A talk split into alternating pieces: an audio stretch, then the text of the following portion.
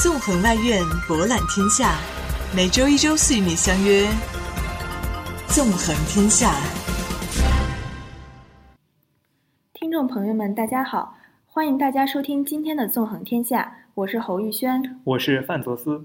还记得二零零八年汶川大地震中那个英勇救人的小英雄林浩吗？当年那个年仅九岁的小男孩，现如今已经成长为一个十五岁的小伙子了，可谓是正值风华正茂。成名后，林浩的生活发生了翻天覆地的变化，很多导演向他抛出橄榄枝。短短几年，拍了多部影视剧，林浩演的戏大家都很感兴趣。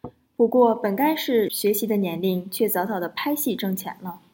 他小小年纪就拍戏挣钱，确实与传统的学而优则仕的价值观、成才观相抵触。想必他面对的各方压力也很大吧？可是，我们也不妨换个思路，戏如人生。拍戏的过程中的历练，同样是一种学习，可以收获很多。如果在某一领域确实有发展的潜力，那么另辟蹊径也未尝不可。插播两则国际讯息：朝鲜人民会议通过全面实施十二年制义务教育、提高教育质量的决议，最高领导人金正恩未出席会议。巴西拒签降低森林砍伐率意向书，称内容不合国情。继续关注国内动态。食堂里最显眼的位置放置着身高体重秤，寄宿制学校不得出售碳酸饮料。这是日前北京市疾控中心发布了中小学健康食堂标准试行版之后，很多学校随即跟进的做法。但是，一些老师和家长随即质疑：对于胖孩子越来越多的现在，体重秤到底该不该放？孩子的自尊心怎么办？是不是会因此减少了生活的趣味？其实，这些担心确实是老师家长的好意。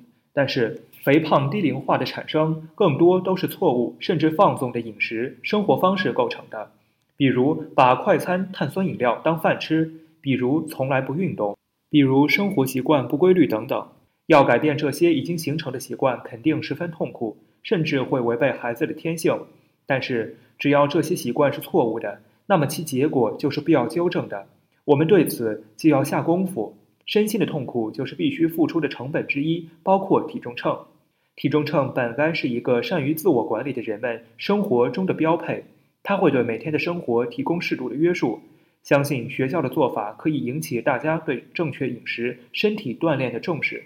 只不过，各个学校在摆了体重秤、限制了碳酸饮料之后，还应该配套发展健康教育的手段，帮助孩子在完成学业的同时获得一个健康身体。而后者本身就是重于分数的事，而对于我们大学生来说，健康也是头等大事。大学生课余时间丰富，除了用这些时间培养兴趣爱好以外，锻炼身体、强健体魄也是一个不错的选择。对于大学生来说，防控肥胖还只是初级目标，而提高身体素质、展现青年人的时代风标，则是我们应该达到的较高要求。不过，这些期许与现实相比，显得要求过高。因为大学生体质下降，在过去很长的一段时间里都是一个大趋势。今年七月，教育部在其发布的《高等学校体育工作基本标准》中规定，大学生体质健康测试成绩将作为评先评优的重要依据。毕业时，如果测试成绩达不到五十分，将按结业处理，拿不到毕业证。这再次让人们的目光聚焦到大学生体质上来。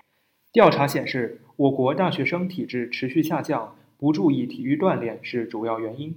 一方面，如今网络时代的宅文化使得大多数学生更喜欢泡在电脑上，甚至熬夜打游戏；另一方面，一些学生本身可能热爱体育，但是不爱上体育课。此外，体育资源无法满足同学们的要求，也是一个重要原因。课程项目设置和场馆等都存在需要改善的地方。虽然这份规定一出就备受学生抱怨。很多学生都表示规定的要求太高，但看着身边不少学生因久坐导致颈椎、腰椎出现问题，重返运动场上的确是有必要的。所以，祝愿身为大学生的我们能够获得健康的体魄吧，毕竟身体才是革命的本钱啊！最后，让我们再次把视线转向国外。美国反战人士围堵白宫，抗议奥巴马总统对叙利亚和伊拉克发动空袭的行动，并要求总统退回诺贝尔和平奖。日本、德国、印度、巴西四国举行外长会议，发表内容为力争成为新的常任理事国，作为候选国相互支持的联合公报。今天的纵横天下就到这里，我们与您相约下一次的新闻之旅。